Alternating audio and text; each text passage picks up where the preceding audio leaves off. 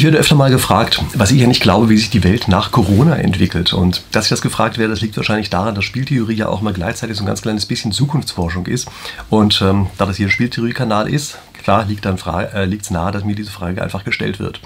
Übrigens für den Fall, dass Sie auch gut aufgestellt sein wollen für die Zukunft und immer solche Sachen mitkriegen wollen, Jetzt ist ein guter Zeitpunkt, dass Sie meinen Kanal abonnieren, damit Sie dann einfach jede Woche von mir ein tolles Video zum Thema Spieltheorie im weiteren Sinne kriegen. Okay, und jetzt nenne ich einfach mal vier Punkte, von denen ich glaube, dass sie nach, also die Welt nach Corona in irgendeiner Form bestimmen werden. Der Effekt Nummer eins ist der Dry Tinder Effekt, also trockener Unterholzeffekt oder wie man das nennen möchte, wenn man das direkt übersetzt. Das ist äh, folgende Beobachtung. Wenn in Wäldern lange Zeit hinweg kein Waldbrand war, dann bildet sich relativ viel trockenes Holz unten, was ganz leicht entzündbar ist. Und dann ist danach die Wahrscheinlichkeit für einen Waldbrand wesentlich größer, einfach weil eben dieses trockene Holz, Dry Tinder, dort eben so viel rumliegt. Und wir müssen uns klar machen, dass im Augenblick die Situation, mit der wir uns in Corona befinden, eigentlich eine ist, die sozusagen dafür sorgt, dass wir sehr viel trockenes Holz ähm, im übertragenen Sinne bei uns haben. Also das heißt, sehr viele Leute, die normalerweise anfällig gewesen wären für alle möglichen anderen Krankheiten, haben die jetzt nicht gekriegt. Einfach deshalb, weil wir eben alle Personen wahnsinnig stark davor schützen, sich in irgendeiner Form anzustecken. Und das wirkt natürlich auch gegen andere Krankheiten.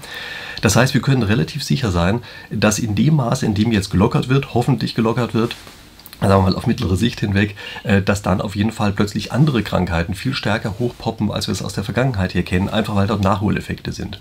Das ist natürlich nicht der einzige Bereich, also das ist jetzt ein negativer Bereich mit Nachholeffekten, aber es gibt natürlich auch andere Bereiche. Das wird auch im Konsumbereich so sein, also einige Dinge, einfach Anschaffungen, die bisher zurückgestellt worden sind, werden jetzt in bestimmten Bereichen nachgeholt. Äh, vielleicht werden auch solche Dinge wie Urlaubsreisen oder sowas eine Zeit lang nachgeholt. Man muss sich klar darüber sein, dass dieser Dry Tinder Effekt immer ein vorübergehender Effekt ist. Also der führt dazu, dass es einmal kurz in eine Richtung hin überschießt, sich danach aber wieder zum Ausgangszustand zurückbewegt. Also das ist das Wichtige, sich klar zu machen, dass es hier kurzfristige Anpassungseffekte geben wird, die im Grunde genommen sozusagen metaphorisch auf diesen Dry Tinder Effekt zurückzuführen sind. Aber man sollte nicht den Fehler machen, die mit dauerhaften Effekten zu verwechseln. Es gibt aber natürlich auch dauerhafte Effekte. Und das ist mein Effekt Nummer zwei, nämlich wir haben uns an Online-Shopping gewöhnt. Also sehr viele Leute in der Vergangenheit Online-Shopping überhaupt nicht auf sich bezogen haben, die sind jetzt auf einmal notgedrungen in irgendeiner Form auf Amazon und Co. umgestiegen. Und das bedeutet, dass wir hier plötzlich Gewohnheiten aufgebaut haben, die so schnell nicht wieder zurückzudrehen sind. Denn wir müssen natürlich ganz klar sehen, dass Online-Shopping schon durchaus einige Vorteile hat gegenüber dem stationären Handel. Also hat natürlich auch Nachteile, aber es hat auch einige Vorteile. Die haben die Leute jetzt kennengelernt, diese Vorteile. Und das führt eben dazu, dass das mit Sicherheit eine dauerhafte Verhaltensänderung sein wird. Und die wird unter anderem dazu führen, dass sich unsere Städte grundlegend ändern. Also bin ich mir ganz sicher, die Städte werden auf jeden Fall in der Zukunft weniger wichtig sein, als sie in der Vergangenheit waren, auch noch aus anderen Effekten, zu denen wir gleich noch kommen. Das heißt, wir können mal davon ausgehen, dass die Städte insgesamt ausgedünnt werden und wir wahrscheinlich hier eine ganz starke Verschiebung bekommen werden, raus von den Städten. Und äh, damit kommen wir zum Punkt Nummer drei. Das Homeoffice ist einfach wesentlich normaler geworden und auch das wird wesentlich normaler bleiben. Denn wie gesagt, die Leute orientieren sich ja schon jetzt teilweise aus den Städten heraus auch deshalb, weil plötzlich die Nähe zu anderen Menschen von vielen als irgendwie bedrohlich empfunden wird und sowas, ist eben auch so ein Gewöhnungseffekt, der eingesetzt ist. Aber unter anderem auch deshalb, weil man eben sagt, auch zum Einkaufen brauche ich ja auch gar nicht mehr raus, dann kann ich auch aus der Stadt insgesamt rausziehen. Und das wiederum führt dazu, dass die Zeit, die man braucht, um ins Büro zu kommen, sowieso eine längere werden würde. Und da bin ich mir auch relativ sicher, dass das ein langfristiger, dauerhafter Effekt ist, den wir hier haben. Das heißt also, die Leute werden insgesamt mehr von zu Hause aus arbeiten und das wiederum bedeutet, dass auch die Art des Wohnraums sich ändert. Also ähm, Sechs-Zimmer-Wohnungen oder Häuser waren in der Vergangenheit eigentlich eher eine Seltenheit.